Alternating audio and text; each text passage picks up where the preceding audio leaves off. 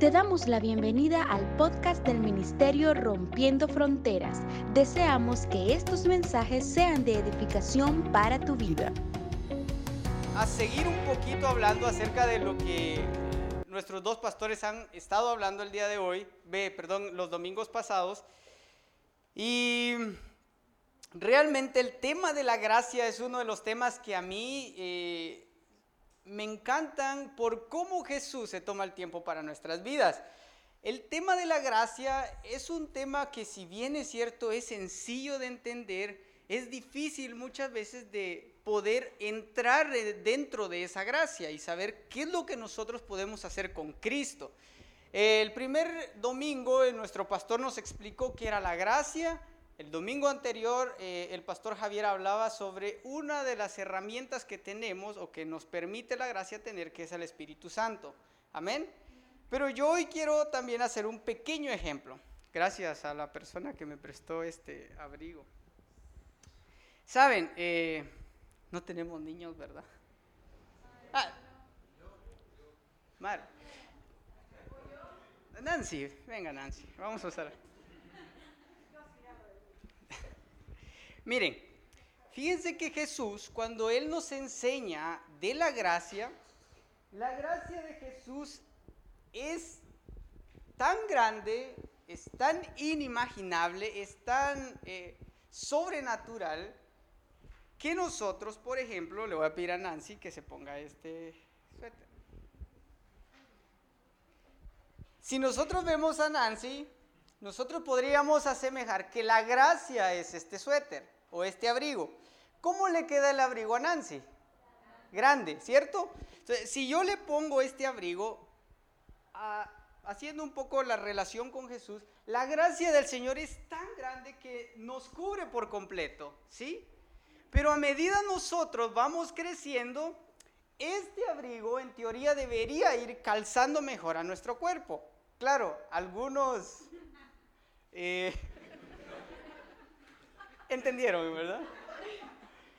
Pero la gracia del Señor es como que nosotros tengamos que andar siempre con este abrigo. O sea, Jesús ya nos entregó su gracia cuando nosotros recibimos a Jesús. Exactamente eso.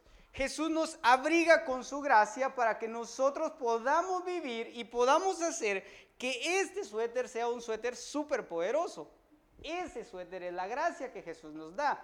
Pero es tan grande que a veces no la entendemos o probablemente nos quede muy floja.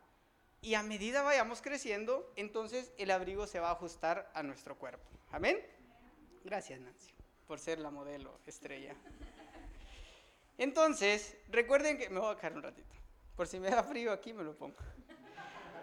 Recuerden entonces que la gracia de Jesús eh, está con nosotros. Entonces hablamos que el Espíritu Santo está con nosotros. Hablamos que era la gracia, pero hoy quiero que hablemos un poco sobre una gracia que activa. Amén. Una gracia que activa.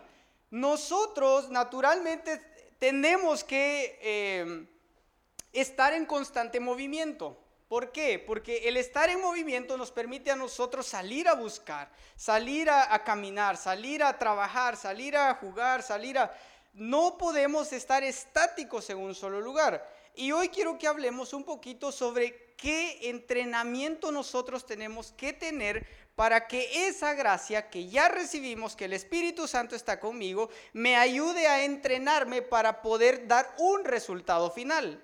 Amén.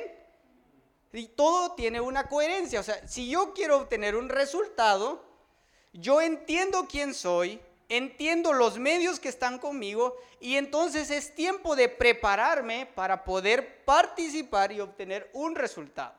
Amén. ¿Cuántos conocen a Michael Phelps? ¿Sí?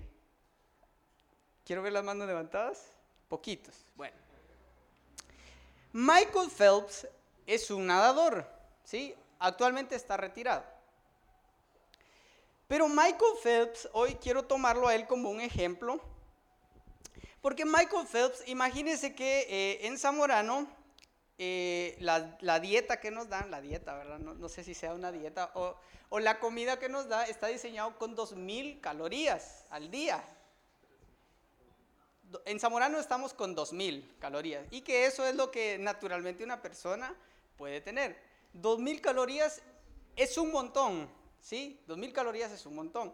¿Qué sucede con los zamoranos que no trabajan, pero sí consumen las 2.000 calorías? Engordan, ¿sí? en primer año se ponen bien delgaditos, extrañan a mamá, eh, andan corriendo, trabajan duro, entonces están bien flacos. Segundo año van medio para arriba, tercer año, cuarto año ya no quieren ni ensuciarse las uñas. Entonces las 2.000 calorías los disparan. Pero Michael Phelps, imagínense que él consumía 10.000 calorías. 10.000 calorías. ¿Por qué consumía 10.000 calorías? Porque él practicaba 5 horas diarias natación. 5 horas diarias, 10.000 calorías para poder mantenerse activo. Si él hubiese entrenado a ese ritmo, dice que él hubiera perdido de 5 a 8 libras cada semana. Porque era demasiado el entrenamiento en el que él estaba para poder ir a una participación. Ahora, es bien interesante la biografía de Michael Phelps. Dice que él a los 8 años escribió en una pizarra que el sueño más grande de él era ir a participar en unas Olimpiadas. Al día de hoy, Michael Phelps ha roto o rompió muchos de los récords. Tiene 28 medallas, 23 de oro, 4 de plata. Ah, acá lo podemos ver, gracias. 3 de plata y 2 de bronce. Imagínense que el contrincante más cerca, que es Larisa, también de la, Unión Soviética, tiene 9 medallas de oro, 5 de plata y 4 de bronce, haciendo un total de 18. 10 medallas o 10 preseas menos. Ahora, ¿Qué de curioso tiene o por qué traigo a Michael Phelps a mi prédica? Michael Phelps dice que fue reclutado por uno eh, de aquellas personas que llega a visitar en las competencias talentos y que dijo, Esta, eh, a este niño yo me lo llevo. Lo reclutó de 8 o 10 años. Dice que lo fue a ver en una competencia y vio en Michael Phelps algo que sobresalía de los demás. Dijo el entrenador, eh, yo me llevo a este muchacho, me lo llevo porque me lo llevo. Ahora, yo siempre pienso, Jesús es como ese entrenador que dijo, yo me llevo a Prodina, yo me llevo a Cindy, yo me llevo a Alejandra, yo me llevo a Guillermo. ¿Por qué? Porque Jesús ve en nosotros algo espectacular. Amén.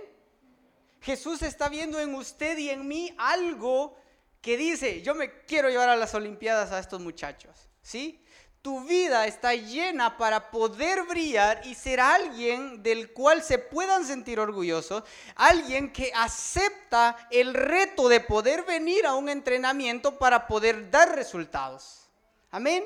Jesús busca resultados. Jesús es un Dios de resultados. Jesús cambió multitudes como producto de un proceso de poder hablar de quién era Él y de lo que podía hacer. Jesús trabaja con resultados. Y a mí me encanta eso, porque entonces los resultados te permiten poder decir, hey, yo rompí un récord, 28 medallas, 23 de ellas de oro. ¿Cómo se ha de sentir ese tipo? Para quienes no lo vieron participar, hoy lo van a conocer en una, en una participación. Y era impresionante. Yo le decía, dale más rápido, dale. Porque me gusta mucho la natación. Y yo diciendo, dale más rápido. Y su competidor o el segundo le sacaba como cuatro brazadas atrás de, de él. O sea, era impresionante cómo este muchacho, que entrenaba cinco horas al día, que se alimentaba con 10 mil calorías, estaba listo para una competencia. Por eso hoy quiero hablar de cómo Jesús nos llama para equiparnos y hacer que nosotros seamos personas listas para dar resultados. Amén. Hoy no vamos a hablar de los resultados. Lo dejo picado para que el siguiente domingo entonces pueda venir a escuchar cuáles son los resultados. Hoy solamente quiero que hablemos de esos entrenamientos y de esas cosas que nos tienen que tener activos para poder alcanzar nuestros resultados. ¿Les parece? Ok. Recuerden de Michael Phelps. Ahora, vamos a primera de Pedro, capítulo 1, versículo 13 al 17. Si no lo tiene, no se preocupe, va a aparecer en su pantalla y si no, ponga atención. Por eso, dispónganse para actuar con inteligencia, tengan dominio propio, pongan su esperanza completamente en la gracia que se les dará cuando se revele Jesucristo. Como hijos obedientes, no se amolden a los malos deseos que tenían antes cuando vivían en la ignorancia. Más bien, sean ustedes santos en todo lo que hagan, como también es santo quien los llamó. Pues está escrito, sean santos porque yo soy santo, ya que invocan como Padre al que juzga con imparcialidad las obras de cada uno. Vivan con temor reverente mientras sean peregrinos en este mundo. Amén. Entonces, punto número uno tener la fe en Dios. Tener la fe en Dios significa que nosotros creemos y sabemos quién es Dios para mi vida y de lo que Dios es capaz de hacer con mi vida. Para eso los voy a llevar rápido a 1 de Pedro 1.7, ahí mismo. 1 de Pedro capítulo 1, versículo 7. Eh, Dice, el oro aunque perecedero, se acrisola al fuego. Así también la fe de ustedes, que vale mucho más que el oro, al ser acrisolada por las pruebas, demostrará que es digna de aprobación, gloria y honor cuando Jesucristo se revele. Es decir, nosotros estamos diseñados para que nuestra fe, le voy a pedir que no lo quite, para que nuestra fe, que no la quite, gracias, que nuestra fe va a ser acrisolada al fuego. Es decir, vamos a tener angustia, tribulación, dolor, llanto, lo que sea. Pero usted dice que las pruebas demostrará que es digna de la aprobación su fe. Amén. O sea, pero mi fe entonces viene y nace de conocer a Dios. Yo creo en Jesús. Y creo entonces que aunque venga dolor, tristeza, eso va a servir para que mi fe crezca y la gloria y la honra de Dios, perdón, la gloria y la honra sean para Dios. Amén. Entonces es necesario que pasemos algunas pruebas. Michael Phelps practicaba cinco horas al día. Cinco horas al día. Me imagino estar metido en el agua. A cualquiera le saldría hasta escama. Estar metido cinco horas en una piscina. He tuido los dedos y solo a veces con una hora y eso que a jugar va uno, sale con todos los dedos arrugaditos y sale uno como todo. Cinco horas al día practicando, nadando, estar. ¿Por qué? Porque nosotros tenemos que demostrar que nuestra fe en lo que creemos puede producir un resultado. ¿Sí? Y ese vehículo se llama nuestra fe. La fe es lo primero. O sea, Ahora, no nos sirve de nada solamente creer que tenemos fe, solo con creer que Jesús existe.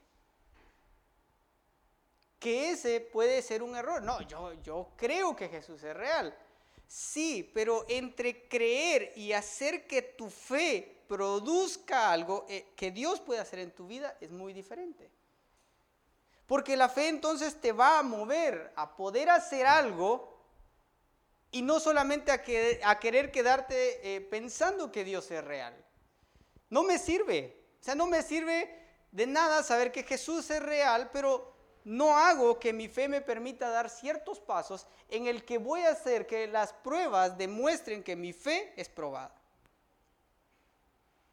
Ahora, Pedro empieza, por eso dispónganse para actuar con inteligencia. La palabra dispónganse significa, ok, me arremango la camisa, estoy dispuesto para atacar, estoy, tengo una disposición para ir, tengo una disposición para hacer.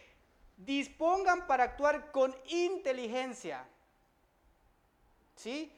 Cuando yo decido actuar con inteligencia, Pedro se refiere a que yo traigo cautivo y soy inteligente y permito que Jesús entre a mi mente para que todo lo que yo haga Jesús esté de por medio.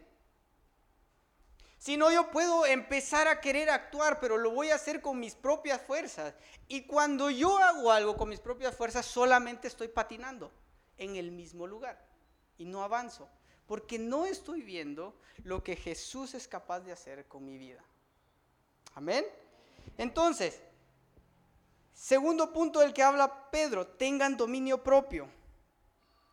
Este, este, esto se refiere a, a que yo puedo saber entonces que si Dios está conmigo, mi fe me permite ir con Jesús, yo puedo tener el dominio de lo que yo estoy pensando, de mis emociones, yo puedo tener dominio de aquellas cosas que me duelen, pero que no respondo de acuerdo a la situación en la que vivo, sino yo tengo la capacidad de poder responder de una forma diferente.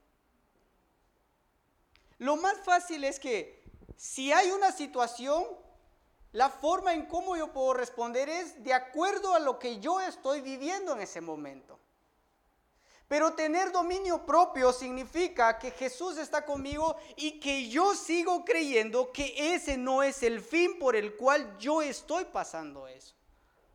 Las cosas pueden llegar a nuestras vidas y pueden llegar para dos cosas, para hacer que tu fe crezca o para hacer que tu fe cada vez se vaya perdiendo.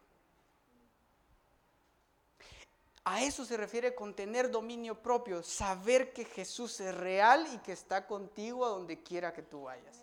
Saber que las cosas que vengan a tu vida las vas a ver desde otra perspectiva, las vas a ver desde otra visión, la vas a empezar a asimilar de una forma en el que dice, Señor, gracias porque esto que está pasando está haciendo que mi fe sea puesta en el fuego y que cuando yo salga de esto, entonces yo voy a hacer que la gloria tuya descienda a través de mi vida.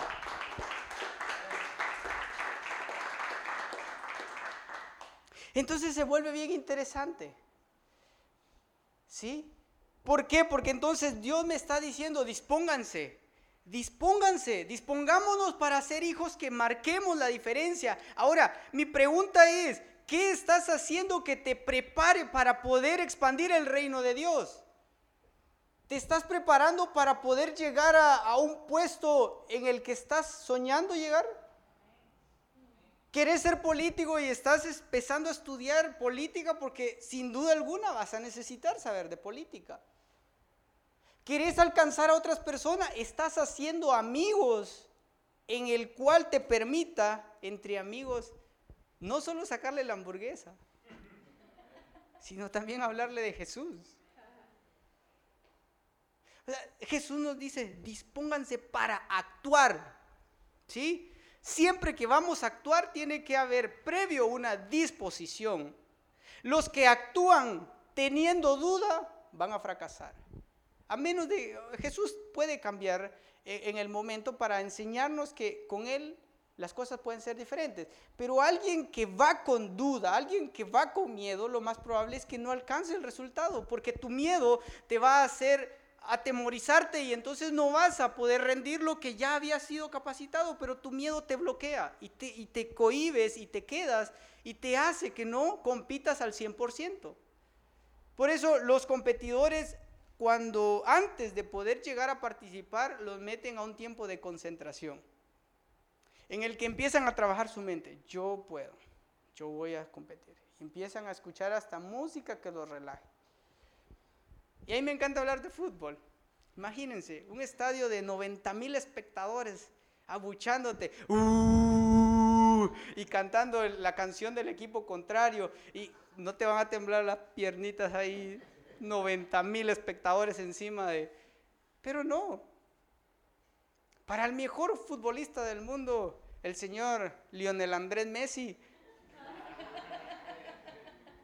ya no le tiemblan las piernas, él, mantiene y sigue siendo esa, esa persona que disfruta el fútbol y genera para un equipo.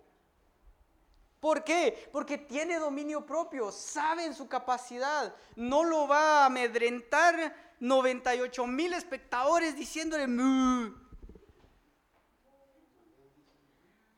Y el enemigo muchas veces quiere traer eso a nuestras vidas, quiere empezar a bucharnos quiere que tu miedo no te permita dar un paso de fe en el que Jesús puede ser el medio correcto para alcanzar lo que te propones.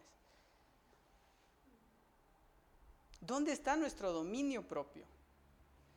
Yo no puedo salir con el mismo machete desenvainado con alguien que está enojado.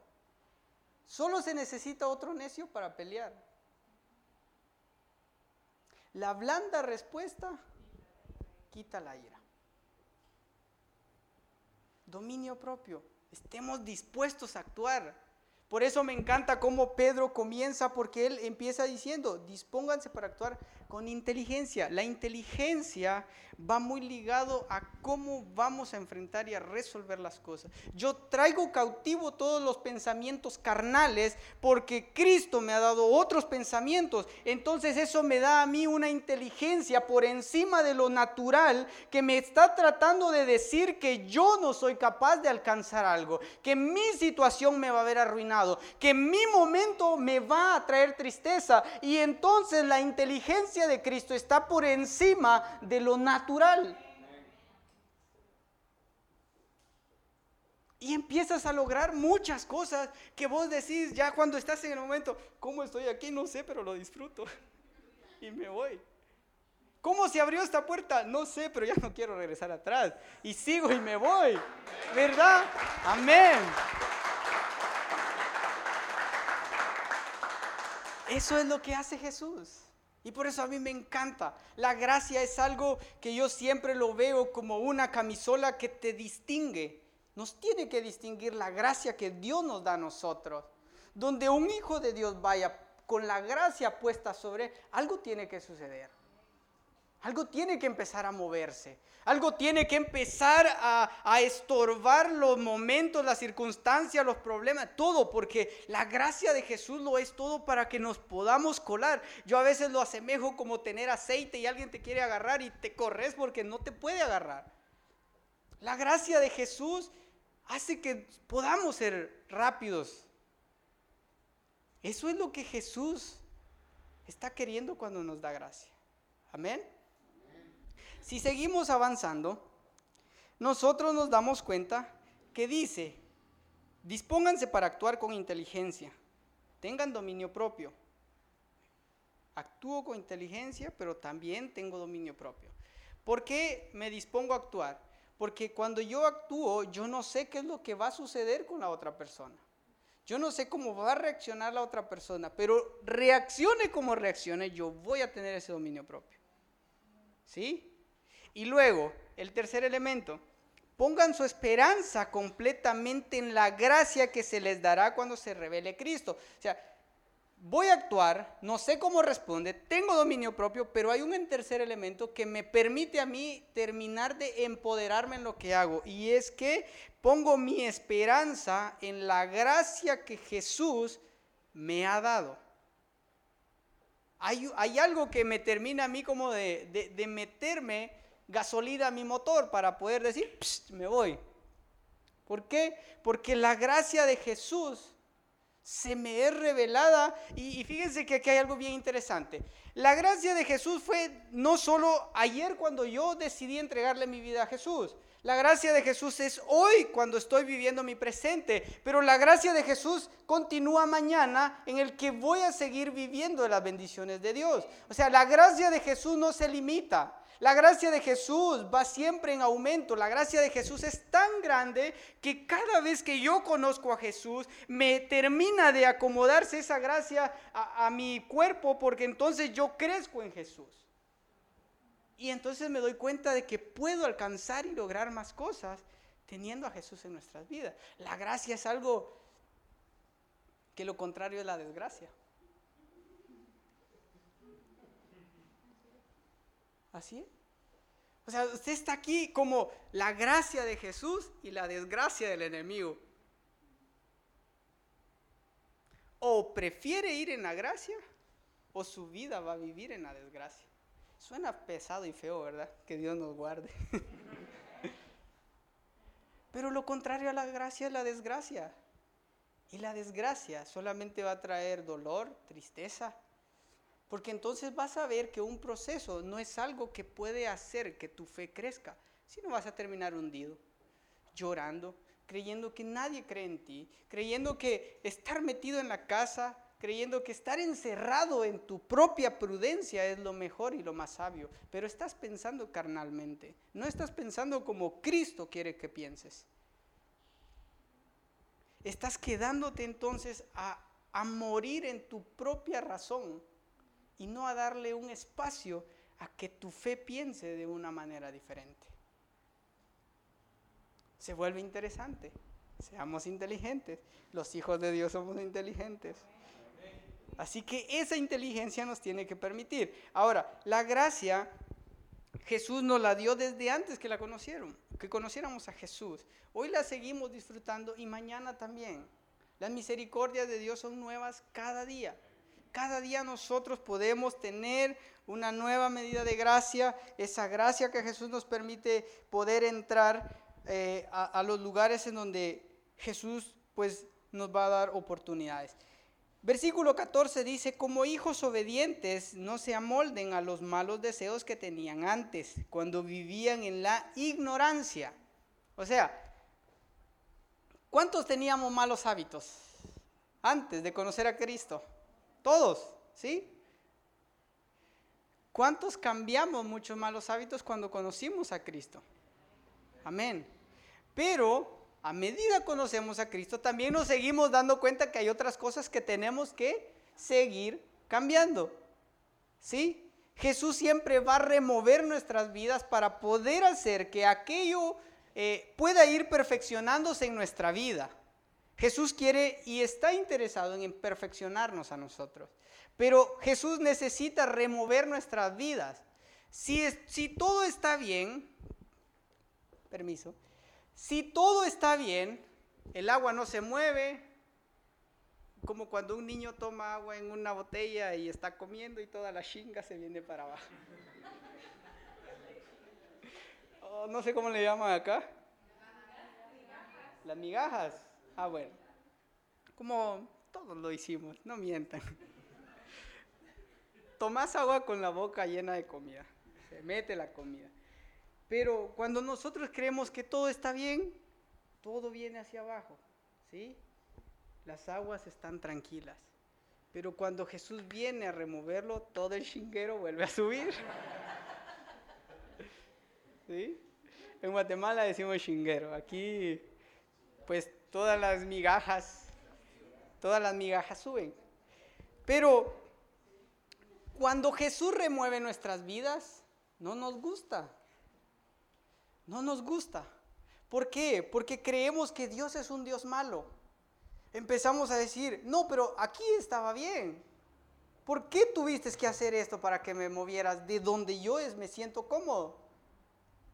Pero Jesús cuando nos mueve y sube todas esas migajas, Jesús lo que quiere es sacarlo para que entonces el agua cada vez vaya quedando más limpia y lo vuelve a subir, saca otro pedazo y cada vez son menos migajas. Hasta que, ¿qué es lo que Jesús quiere? Es que seamos completamente limpios en la presencia del Señor. Eso es lo que Jesús quiere. Pero no nos gusta que Jesús nos mueva. Ah, picarones. Jesús está interesado que como hijos obedientes no se amolden a los malos deseos que tenían antes. No, es que a mí yo así lo hacía antes. Tranquilo, dé la oportunidad de cambiar algo. No es que eso así funcionaba y fin de la historia. No, es que porque es menor de edad, ¿cómo me va a venir a enseñar a mí este patojito? ¿Por qué? Porque entonces estoy amoldado, estoy encajonado, estoy cuadrado a algo que mi vieja naturaleza todavía me quiere jalar. Pero que Jesús quiere romper para que entonces tengas la convicción y la habilidad y capacidad de abrir tu mente para aprender nuevas cosas con Jesús. Jesús no es estático. Jesús nunca va a hacer lo mismo de la misma manera. Jesús es un Dios creativo. Y la creatividad de Jesús es de que no te gusta que te mueva el agua. Ah, bueno, pues entonces ahora te voy a pinchar por abajo para que por abajo te lo puedas sacar. Jesús es un Dios creativo y Él está interesado en que nosotros podamos ser hijos obedientes. La obediencia es un tema también que es muy bonito de enseñar. Le vamos a pedir al pastor que un día nos enseñe de la obediencia. Le regreso su agua por si le hace, para que, para que le baje este trago. Pero Los malos deseos que teníamos antes, el enemigo siempre va a querer traer nuevamente pensamientos, pensamientos de duda, pensamientos, ah, pero ¿y si no se puede? ¿Pero ¿y si no lo voy a lograr? Esos pensamientos no provienen de Jesús, porque Jesús siempre que habla, Jesús siempre que da una palabra a nuestras vidas, Él la va a cumplir. Jesús no se retracta, Jesús no miente, Jesús quiere que vivamos en obediencia. Y cuando nosotros hacemos eso, entonces nosotros aprendemos a confiar en nosotros mismos. Pero a confiar en nosotros no, no quiere decir que quito de la ecuación a Jesús y mi fe, sino Jesús está conmigo, yo tengo que confiar en que Dios está conmigo y yo puedo dar esos pasos de obediencia, esos pasos de fe. Te voy a llevar rápidamente a Romanos capítulo 8, versículo 37 al 39. Dios ya venció al mundo y quiere que tengamos paz. Romanos 8:37, sin embargo, en todos estos somos más que vencedores por medio de aquel que nos amó. 38, pues estoy convencido de que ni la muerte ni la vida, ni los ángeles ni los demonios, ni lo presente ni lo porvenir, ni los poderes, ni lo alto ni lo profundo, ni cosa alguna en toda la creación podrá apartarnos del amor que Dios nos ha manifestado en Cristo Jesús, Señor nuestro. Amén. Que les entre en la cabeza, Padre. El amor de Jesús, nada, nada nos va a sacar. Y si Jesús nos ama, Jesús nos da de su gracia. Si Jesús nos ama, Jesús nos da de su perdón. Si Jesús nos ama, Jesús nos da de sus bendiciones. Ni lo alto, ni lo profundo, ni los demonios, ni, ni nada, ni el cuñado, ni la suegra, ni el suegro, nada, nada nos va a separar del amor de Cristo. Amén.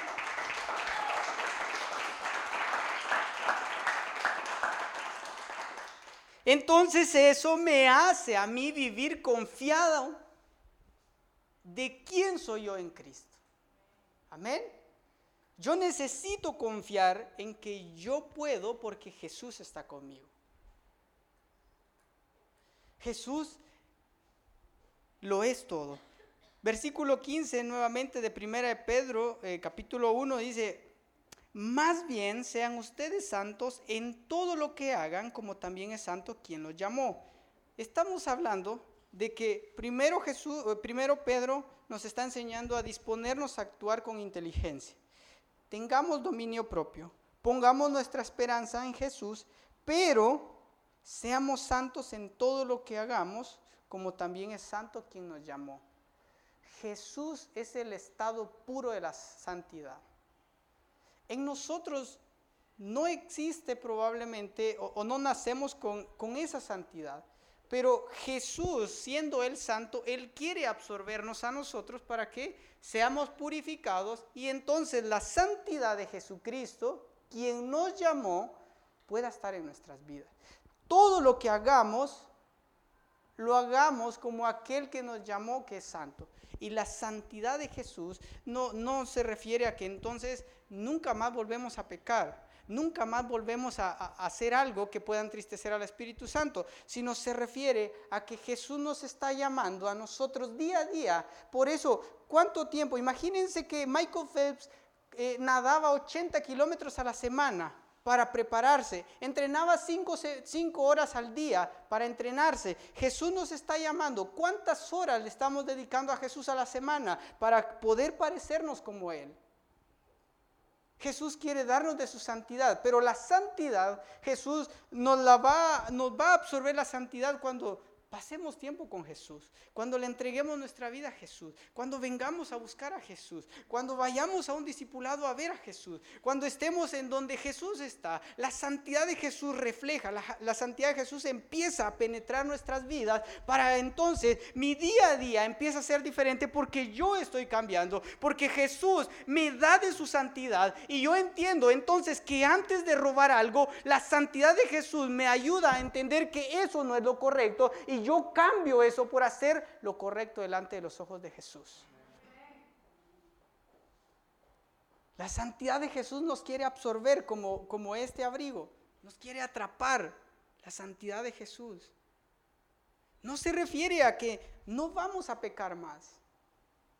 Se refiere a que Jesús está dispuesto a poder hacer que nuestras vidas cambie y vaya en santidad a medida que nosotros conozcamos a Cristo. Que Él nos va a dar de su santidad. Entonces, tengo un videíto. Quiero que veamos a Michael Phelps. Vean, pongan atención.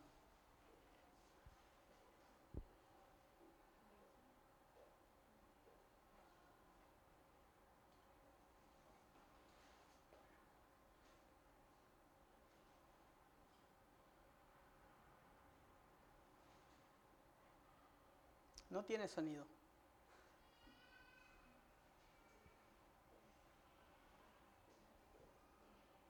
El que va más adelantado es Michael Phelps.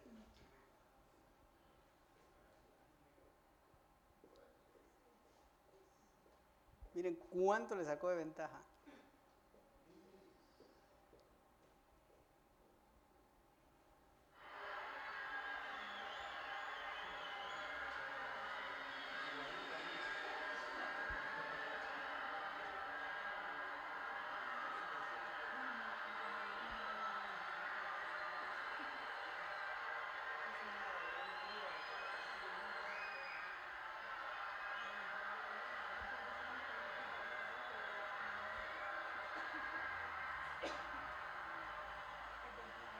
Sí, 2008.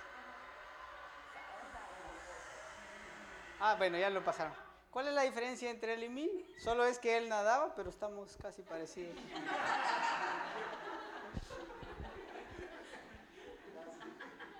Ahí, fíjense bien, a ver, no van a encontrar las diferencias, ¿ya ven? Miren, este muchacho entrenaba este muchacho tenía una pasión. Este muchacho quería hacer que lo que él hacía pudiera tener un resultado. Hoy no vamos a hablar de los resultados, pero el entrenamiento que este muchacho, todos hablan, ah, yo quiero ser como Michael Phelps. ¿Qué tan dispuestos están para poder nadar 80 kilómetros a la semana, 5 horas al día y tener una dieta de 10 mil calorías diarias?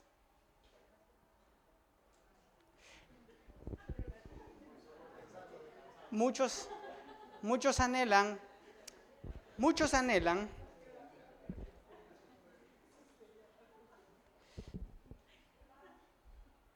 Muchos anhelan tener probablemente la unción de alguien y no es que esté mal tener a un referente, pero antes de desear la unción de esa persona, desea tener a Jesús en tu corazón, que te equipare a vivir en santidad, que te equipare a poder arremangarte la camisa para decir yo soy un hijo de Dios y voy a luchar contra todo pronóstico, voy a luchar contra todo momento, voy a luchar contra toda situación. Empiezo a prepararme, empiezo a tener en mi semana más tiempos con Jesús, empiezo a practicar, porque el día que va a llegar mi momento, la gracia de Jesús me permite que esos momentos yo los aproveche. Jesús quiere hablarnos, pero cuando no estamos conectados con Jesús, creemos que simplemente es ruido lo que hay. Cuando probablemente Jesús está dispuesto a querer darte una palabra.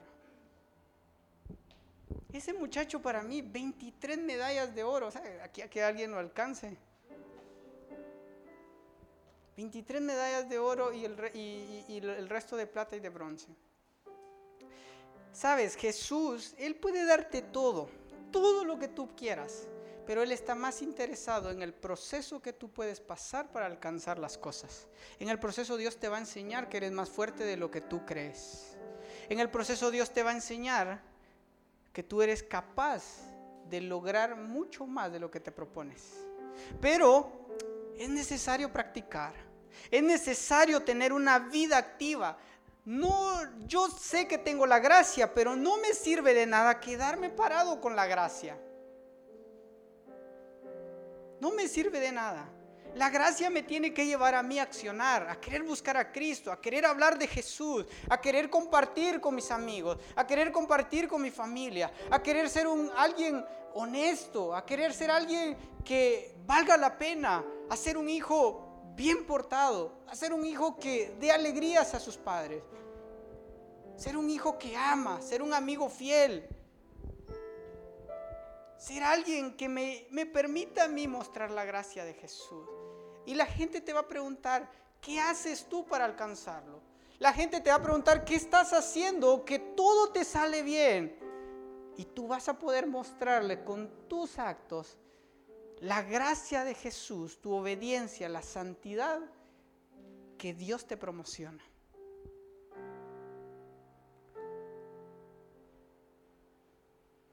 Messi es muy bueno, pero Messi no por ser bueno anota los goles solo. Necesita correr, necesita entrenarse, necesita entender en qué momento va a pasar el balón a un su compañero para que él se la regrese y pueda anotar un gol. Él no solo se para al centro del campo y a Messi y ¡pum! gol, se metió el primero. Hay partidos en el que él no anota ningún gol. Pero no por eso deja de ser Messi o deja de ser el mejor del mundo.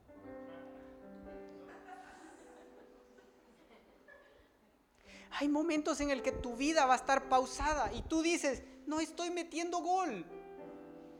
Pero no por eso la gracia de Dios se ha ido de tu vida. Hay momentos en el que tu vida se va a pausar, pero no por eso es que tu vida no está creciendo.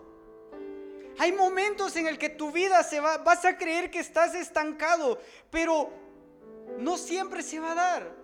Jesús va a estar contigo y cuando tú empiezas a caminar y cuando tú sigues practicando y cuando tú dejas eh, las excusas a un lado y dejas que la gracia empiece a ser activa en tu vida, empiezas a ser un hijo obediente, empiezas a ser un hijo que busca a Dios, empiezas a ser un hijo que decide pasar tiempo con su creador, con su padre, te metes, entiendes que todo lo que haces y en todo donde estés, Jesús está ahí. Y que todo lo que vas a hacer lo vas a hacer para honrarlo a Él. No pretendas quedar bien con alguien.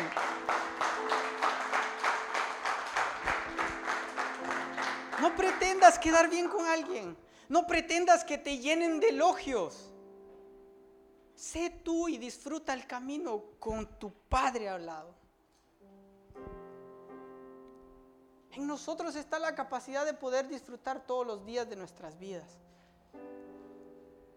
Pero yo no sé si tú estás decidiendo recordar el pasado para ser un mártir todos los días. Ayer pasaron cosas. Bueno, olvídate de eso. Porque el pasado solo trae dolor. El pasado solo trae angustia. El pasado solo trae miedo de que vas a volver a caer en ese mismo hoyo.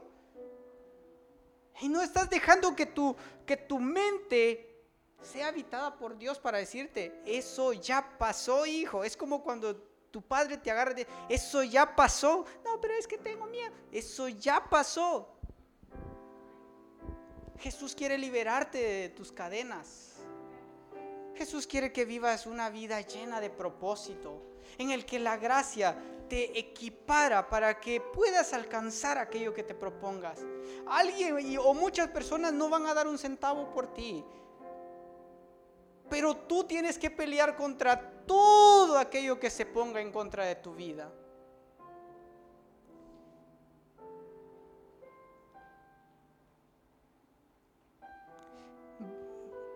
Pedro dice también, vivan con temor reverente mientras sean peregrinos en este mundo. Y vivir con temor reverente significa saber que Jesús me está viendo en todo momento y que mi vida la voy a consagrar para honrarlo a Jesús. Deja de cuestionar por qué al otro le está yendo bien y a ti no. Deja de cuestionar si yo tuviera las oportunidades de aquel. Deja de cuestionar si yo tuviera el dinero de aquel. Y empieza a hacer que tu gracia se active en tu vida para que empieces a buscar, empieces a tocar puertas, empieces a caminar, empieces a soñar, porque ese es el diseño de Jesús. Cuando nosotros a medida confiamos más en Jesús, tenemos la fe, tenemos al Espíritu Santo, nosotros lo menos, con el permiso de... Nosotros lo que menos podemos hacer con la gracia que Jesús nos da es botarla al piso. Porque entonces nos estamos quitando algo tan precioso que es la gracia de Jesús.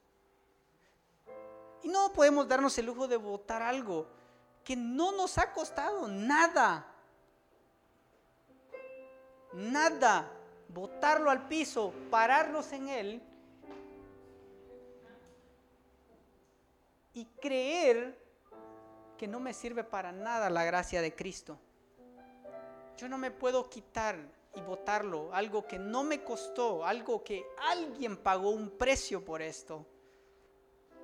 Y que si tan solo entendiera cómo esta gracia me puede llevar a mí a los lugares donde menos me imagino, yo trabajaría todas las semanas buscando a mi Padre. Un problema no se vuelve un problema hasta cuando tú decides hacerlo problema. Un problema se vuelve la oportunidad para hacer que tu fe crezca en Cristo.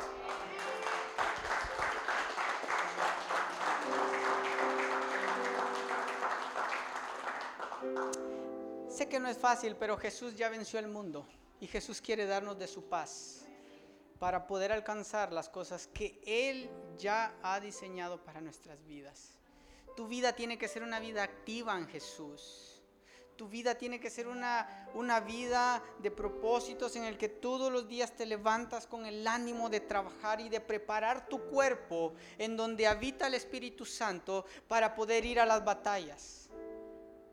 Y la primera batalla que tienes que ganar eres tú mismo. Las primeras batallas se ganan en la mente. Y muchas veces peleamos contra nosotros mismos. Quiero ser bueno, pero no, porque la otra vez me hizo una carota. Quiero ser bueno con... No, no, quiero sembrar, no, porque el otro día no me dieron el crédito. Y empezamos a pelear con nosotros mismos. Cuando tú tienes la capacidad de quitar esos pensamientos, hay libertad en tu vida y empiezas a dar, empiezas a accionar, empiezas a buscar, empiezas a vivir, empiezas a disfrutar. Y no estás esperando algo porque lo que tu padre ve en secreto, Él te lo recompensará en público. Y el secreto sale del corazón. Cuando yo decido hacer acciones que llenen, acciones que cambien, acciones que buscan transformar la vida de otros por medio de aquel que nos amó y que su amor es inmutable y que su amor no cambia y que su amor es justo y que su amor es verdadero. Yo te quiero pedir que cierres tus ojos ahí.